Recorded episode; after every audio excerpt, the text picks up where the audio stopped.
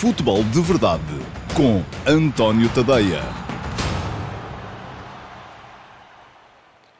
Olá, bom dia. Eu sou o António Tadeia e esta é a edição de terça-feira do Futebol de Verdade. Sejam bem-vindos a uma edição que hoje vai fazer basicamente as contas ao encerramento do mercado de transferências, que foi ontem uh, na Liga Portuguesa.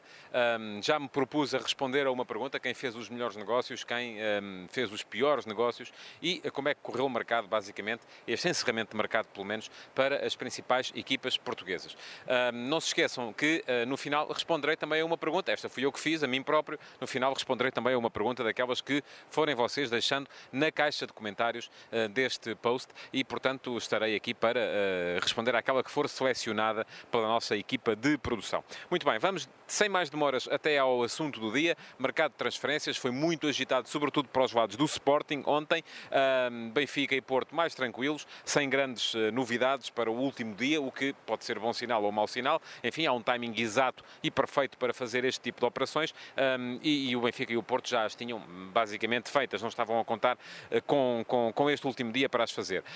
Um, e, portanto, quem é que esteve melhor, quem é que esteve mais agitado, pelo menos isso não há dúvidas nenhumas, foi o Sporting. O Sporting uh, ontem um, fez uma série de operações, um, vendeu Rafinha para o Rennes por 21 milhões de euros, vendeu Thierry Correia para o Valência por 12 milhões de euros, o que, somado àquilo que já tinha feito com a base Dost aqui há uma semana, faz com que nesta ponta final do mercado o Sporting tenha faturado cerca de 40 milhões de euros, algo que com certeza fazia falta aos cofres uh, da SAD Leonina. É essa a principal motivação uh, da administração sportinguista, foi basicamente reduzir folha salarial e um, fazer entrar algum dinheiro uh, para que pudesse fazer frente às dificuldades financeiras que com certeza por lá existem. Só assim se compreende aquilo que foi feito. Ora bem, Nada a apontar em relação às vendas, o Sporting vendeu aquilo que conseguiu vender, basicamente foi isso, não teve capacidade. Fica a ideia de que o Sporting basicamente queria vender Bruno Fernandes uh, e com a venda de Bruno Fernandes uh, conseguiria com certeza uh, resolver quase todos os seus problemas e poderia manter o resto da equipa, não tendo conseguido vender Bruno Fernandes por um valor que o Sporting considerava justo, e eu também acho que vendê-lo abaixo daquele valor seria mau para o clube, porque Bruno Fernandes é um jogador fundamental na estrutura e na forma como a equipa joga, não tendo conseguido fazer isso, então mais valia de facto tê-lo mantido. Tendo-o mantido e precisando com certeza do dinheiro, e sendo que Bruno Fernandes ficando ia ter o salário aumentado, o que é que era preciso fazer? Era preciso hum, baixar a folha salarial e, ao mesmo tempo, uh, vender alguns jogadores para poder entrar algum dinheiro. Até aí, tudo compreendido. Aquilo que foi feito no plano das vendas, conforme já disse, foi aquilo que o Sporting conseguiu fazer. Aquilo que foi feito no plano das entradas já me parece um bocadinho mais difícil de uh, engolir, vamos lá. E isto porquê? Porque se olharmos para aquilo que é uh, uh, o plantel do Sporting, percebe-se que se havia coisa de que o Sporting claramente não precisava, pelo menos de três, era extremos. Sim, o Sporting vendeu dois. Vendeu Rafinha e emprestou Diaby ao uh, Besiktas. Mas vendeu dois num plantel que já tinha muitas soluções para aquela posição. Mateus Pereira Pereira tinha sido dispensado no início da, da temporada, depois de andar a fazer a pré-época a jogar a 10, uh, quando claramente não era essa a posição que mais lhe convinha. Uh, depois disso, o Sporting ainda lá tinha Gonzalo Plata, ainda lá tinha Jovem Cabral, ainda lá tinha o Acunha, que tem estado a ser desviado para jogar uh, como defesa esquerdo. Ainda lá tinha uh, o Rafael Camacho, que o Sporting foi buscar ao Liverpool no início da temporada. E ainda lá tinha, uh, para completar, alguns jogadores de mais promissores, de que o Joelson, como o Joelson, como os jogadores da equipa de Sub-23, que, que têm estado a dar muito, bom, muito boa conta de si neste campeonato. Além do mais, se nos lembrarmos, uma das posições de extremo no sistema atual de uh, Kaiser é ocupada por Vieto, que o treinador não conseguiu com, compatibilizar com Bruno Fernandes no corredor central. Portanto, estamos a falar basicamente de todos aqueles nomes que eu já disse, mais os três que chegaram ontem, Rezé Rodrigues, uh, o uh, Fernando, que vem do Shakhtar, Rezé Rodrigues, que vem do Paris Saint-Germain, e ainda o, o, o, jogador que chega do Everton por empréstimo, Bolazzi. Ora bem, o que é que isto significa? Significa que o Sporting vai ter claramente um superávit de jogadores para atuar naquela posição e depois falta-lhe aquilo que uh, desde o início se vinha identificando, ou pelo menos desde a venda de base Dost, se vinha identificando como uma carência, que é alguém para concorrer com o Luís Felipe na posição 9, na posição de avançado de centro, o jogador mais de referência. Isto, para mim, só tem uma saída, que é o Sporting optar por um ataque mais móvel, uh, e eu já falei aqui disto várias vezes, já dei esse exemplo algumas vezes, uh, dei o exemplo do Ajax, se o Sporting quer jogar a holandesa, se quer um treinador holandês para jogar a holandesa, então que ponha os olhos naquilo que a equipa, que muitos deles foram lançados por Marcel Kaiser, faz, e este Ajax, uh, com Ziyech, com Tadic, com David Neres, basicamente é um Ajax que joga com um ataque muito móvel e tinha um telar o ano passado, quando chegou às meias finais da Liga dos Campeões, tinha um telar constantemente no banco. Ora bem, o Sporting pode eventualmente fazer isso e para isso já tem uh, jogadores, até mesmo assim, em número mais do que suficiente. Mas, enfim, vamos ver o que é que Kaiser vai fazer e, depois, ponto 2, se Kaiser vai ficar.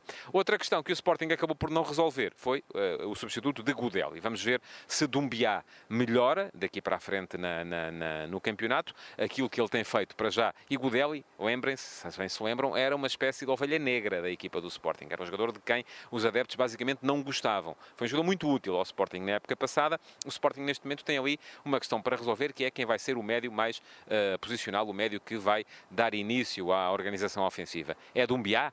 Veremos. Pode ser Eduardo, não tem as características propriamente, tinha que trabalhar muito ainda para, para mudar para lá chegar. Pode ser Batalha, em termos defensivos, sim, em termos de construção, tenho mais dúvidas. Se bem que também me parece que Batalha, quando voltar a jogar, a única posição em que ele pode encaixar é mesmo aquela, para o 8 não tem qualidade em construção. Uh, e, portanto, uh, ficam ali algumas questões por resolver uh, ainda no plantel do Sporting. Já o escrevi hoje de manhã, quem quiser ler no último passo de hoje, acho que o plantel do Sporting do dia 3 de setembro, que é hoje, é mais forte do que o plantel do Sporting do dia 2, foi ontem, mas isto não significa que o Sporting tenha atacado o mercado com uh, a argúcia e a astúcia que seriam necessárias. Até porque o facto de chegarem tantos jogadores por empréstimo para a mesma posição são jogadores que o Sporting não vai rentabilizar, mesmo que os consiga recuperar, mesmo que os consiga valorizar, não são do Sporting, são de outros clubes e ao mesmo tempo estão a tapar a progressão de jogadores que o Sporting sim, aí sim, poderia vir a rentabilizar, como Giovane, como uh, Plata, como Camacho e como, volto a dizer, os miúdos que estão na equipa de Sub-23, que têm sido os principais destaques, Tomás Silva e Joelson têm sido os principais destaques da equipa do Sub-23, que está largadíssima na frente do campeonato respectivo. Muito bem. Menos para dizer relativamente ao Benfica e ao Flóculo Porto, pouca coisa mexeu, eh, tanto num como no outro caso. O Benfica limitou-se a contratar ontem Morato, um jovem defesa central, um promissor defesa central brasileiro. Não vem para contar ainda esta época, apesar do valor que foi investido na sua contratação. É um jogador que vem para fazer a sua adaptação na equipa B, na equipa de, de, de, de sub-23, para que um dia mais tarde, quando o Benfica ou perder Jardel, porque Jardel também não vai para novo, ou acabar por transferir seja Rubem Dias, seja Ferro, um, possa vir a funcionar como solução. Quem deve ter ficado a pensar um bocadinho é Conte, que ao mesmo tempo perceberá que não conta muito para aquilo que é uh, quem pensa o futebol do Benfica neste momento. De resto, o Benfica fica com o plantel que tinha, um plantel mais do que suficiente, do meu ponto de vista, para poder atacar aqueles que são os objetivos para esta época, que é fazer boa figura na Liga dos Campeões, tentar passar a fase de grupos e depois eventualmente chegar até uns quartos de final, seria excelente se isso acontecesse, e voltar a ser campeão nacional. Ficaram ainda no plantel alguns jogadores que são sedentários, adversários, Servi, Zivkovic, um, não vai ser fácil uh, ao Benfica conseguir compatibilizar ali aquilo que são os interesses do clube com aquilo que são os interesses dos jogadores. Veremos uh, se há maneira de resolver esta questão. A questão sedentários é também a única que afeta neste momento o plantel do Flóculo Porto. O Porto pode dizer-se que se mexeu tarde em termos de mercado. Com certeza que Sérgio Conceição gostaria de ter as soluções uh, ah, um, que tem neste momento mais cedo para poder uh, atacar, por exemplo, o jogo com o Krasnodar, já com o Uribe perfeitamente integrado. Uh, mas também se pode dizer que não foi por aí que o Porto perdeu a qualificação para a fase de grupos da Liga dos Campeões. Portanto, o Porto mexeu relativamente tarde para aquilo que eram os seus objetivos. O Porto tinha jogos muito importantes muito cedo na época, mas entretanto parece ter o plantel já também estabilizado e a única questão que estava ali ainda por resolver era mesmo uh, a questão em torno da, da, de Abubacar, que esteve para sair e acabou por ficar, sendo que o Aris acaba por ficar também como sedentário. E um sedentário que não ganha assim tão pouco quanto isso, um problema que o Porto vai ter que tentar resolver também mais tarde, quem sabe, se apenas na janela de mercado de inverno. Depois, no que toca aos outros clubes, hum, algumas boas notícias no mercado em Portugal. A chegada do Wallace, que é um defesa central uh, que o Sporting Clube Braga com quem o Sporting Clube Braga já tinha tido contrato, mas que nunca tinha jogado por cá. Uh, esteve emprestado ao Mónaco, depois acabou por assinar pela Lazio. Uh, é um jogador que uh, fez 20 jogos na equipa da Lazio na época passada. Portanto, é um jogador que com certeza vem acrescentar qualidade a um setor da equipa de Ricardo Sapinto que está particularmente depauperado porque, por causa das lesões. Tem havido muita gente a meter baixa naquela zona do campo e isso tem forçado, inclusive, Sapinto a jogar com opções adaptadas. Sapinto jogou contra o Benfica com aquelas que, à partida, serão a terceira e a quinta opção uh, do plantel para uh, a posição de defesa central. E isso, uh, se chegou contra o Spartak, contra o Benfica, acabou por se revelar insuficiente. Curiosidade tenho para ver como, o que é que vai fazer uh, Lucas Piazon, uh, um jogador do Chelsea, ligado contratualmente ao Chelsea, que o Rio Ave conseguiu por empréstimo. Enfim, aqui a questão é ligeiramente diferente daquela que se coloca, por exemplo, no caso do Sporting. O Rio Ave também tem muitos jogadores jovens uh, e fez um excelente campeonato sub-23 na temporada passada. Aliás, quem esteve a discutir o campeonato até ao final foram Sporting, Rio Ave e Desportivo das Aves, que foi a equipa que acabou por se sagrar campeã nacional de sub-23. mas ainda assim não é uma equipa que tenha nem a visibilidade internacional que o Sporting tem para poder eventualmente vir depois a transacionar os seus próprios jogadores por valores que sejam muito acima da média, eh, nem eh, o campo de recrutamento que o Sporting tem. Portanto, parece-me mais normal que uma equipa como o Rio Ave acabe por recorrer aos empréstimos de última hora e um jogador que, em termos europeus, ainda não provou, mas que chegou a ser apontado como uma grande promessa no futebol brasileiro eh, quando apareceu. Eh, veremos o que é que fará Lucas Piazon nas mãos de Carlos Carvalhal, um treinador que uh, tem características para poder tirar o melhor deste uh, jogador.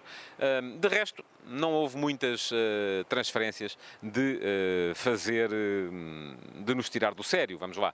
Eh, foi um mercado relativamente tranquilo, eh, com os clubes a irem eh, tentarem colmatar as lacunas que identificaram nos seus plantéis, mas veremos também nos próximos dias o que é que isto vai trazer em termos de mercado.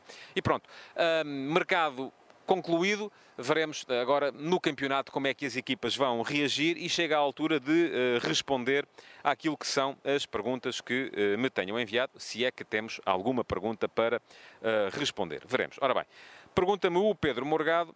Olá Pedro, muito bom dia. Hoje, uma das primeiras páginas, eu, o Pedro escreveu capas, eu não gosto do termo capas, capas têm as revistas, os jornais têm primeiras páginas. Nenhum jornal desportivo fala da hipótese de saída de Kaiser para a entrada de Lionel Pontes. Acredita nessa possibilidade? Obrigado, obrigado eu, Pedro, pela sua pergunta. Um, enfim, eu não tenho que acreditar ou deixar de acreditar. Eu acreditar, acredito em tudo. Um, se me perguntar se eu acho bem ou mal, é diferente. E eu, uh, francamente, uh, já o tenho dito e quem me tem acompanhado uh, ultimamente, já parece-me que Kaiser não acrescentou e não, não está a ser capaz de consolidar uma ideia no futebol do Sporting. Uh, escrevi logo a seguir à Supertaça, no, no, depois de uma época em que fui também particularmente crítico, não só no início, quando o Kaiser entusiasmava toda a gente com aquele futebol e aqueles resultados de 5 a 3 e de, de, de 5 a 2 e 4 a 3, enfim, era um futebol muito ofensivo, mas com dificuldades no plano defensivo. depois tive dúvidas quando o Kaiser, e foi assim que ele conseguiu uma ponta final da época positiva, ganhando a Taça da Liga e a Taça de Portugal, basicamente controlando os adversários do ponto de vista defensivo, acumulando gente atrás, aí não se expondo tanto. E agora, esta época, parece-me que o Sporting está um bocado preso entre essas duas ideias. O que é que é o Sporting de Kaiser? Ninguém é capaz de responder verdadeiramente. Eu acho que mais do que as substituições, mais do que o facto de Kaiser uh, parecer que não conta em termos de uh, política de, de, transferências, porque aí, se calhar, quem conta é a administração da SAD e não é o treinador, aquilo que eu aponto ao treinador é a falta de uma ideia que o identifique, a falta de uma ideia que seja, que faça com que o Sporting tenha um futebol. Um, próprio, um futebol com marca, com carimbo. E isso, de facto, Kaiser não conseguiu ainda impor. Isto está cá quase há um ano.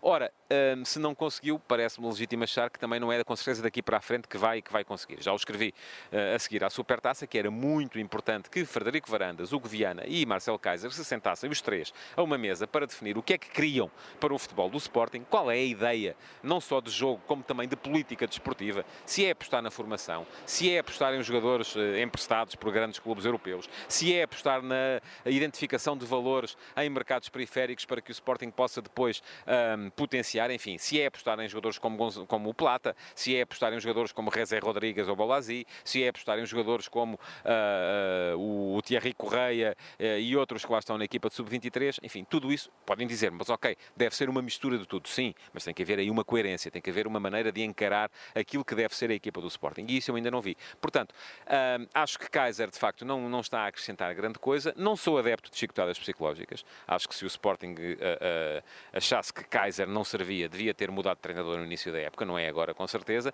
E depois tenho dúvidas relativamente a, a modificar aquilo que é neste momento o papel do Lionel Pontes. O Lionel Pontes está a fazer um trabalho extraordinário na equipa de sub-23. já teve experiências ao comando de equipas principais, esteve no Marítimo, por exemplo, não se saiu particularmente bem, e se calhar há pessoas, enfim, que servem para, muito para fazer umas coisas, não servem tanto para fazer outras, e portanto deve ser tudo muito ponderado e feito com muita cautela. É verdade que esta é a altura, porque o campeonato vai interromper, o Sporting vem aí com um jogo particularmente difícil, vai deslocar-se ao Bessa para defrontar o Boa Vista na próxima jornada, e uh, não pode dar só o luxo de perder mais pontos neste início da época, que tem sido particularmente complicado do ponto de vista dos resultados. Agora, quem tem que decidir, que decida. Eu volto a dizer, Kaiser não me entusiasma, uh, não sou capaz, porque não sou adepto, de dizer que é a altura de lhe cortar a cabeça para uh, fazer entrar alguém para o seu lugar, uh, porque há que acreditar nas opções que se toma. Veremos o que é que vai fazer Frederico Varandas. Muito obrigado por ter estado desse lado. Não se esqueça de reagir, de pôr like, de partilhar, de comentar, porque isso é muito importante para o algoritmo do Facebook puxar o uh, futebol de verdade lá para cima. E depois já sabe, se não pode ver em direto, pode sempre ver em diferido, tanto aqui como no antoniotadeia.com, como no meu canal de YouTube e, isto é novidade, só soube ontem, já estamos também em podcast, além do Spotify, já estamos nos principais canais de podcast. Se tem um, um Apple, um Android, seja o que for, uh, iOS, Android, vá, pode ir pesquisar a sua aplicação de podcast Futebol de Verdade que nos encontra e pode perfeitamente assinar, convido a que faça isso, para poder receber uh, diariamente a atualização do Futebol de Verdade no seu telemóvel. Muito obrigado então e até amanhã. Futebol de Verdade, em direto de segunda a sexta-feira, às 12h30, no Facebook de António Tadeia.